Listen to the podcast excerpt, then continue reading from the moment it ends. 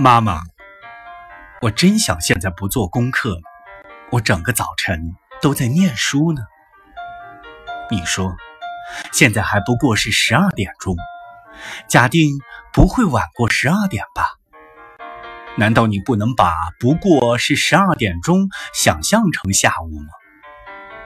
我能够容容易易的想象，现在太阳已经到了那片稻田的边缘上。老态龙钟的渔婆正在池边采撷香草做她的晚餐。我闭上了眼，就能够想到，马塔尔树下的阴影是更深黑了，池塘里的水看来黑得发亮。假如十二点钟能够在黑夜里到来，为什么黑夜不能在十二点钟的时候来到？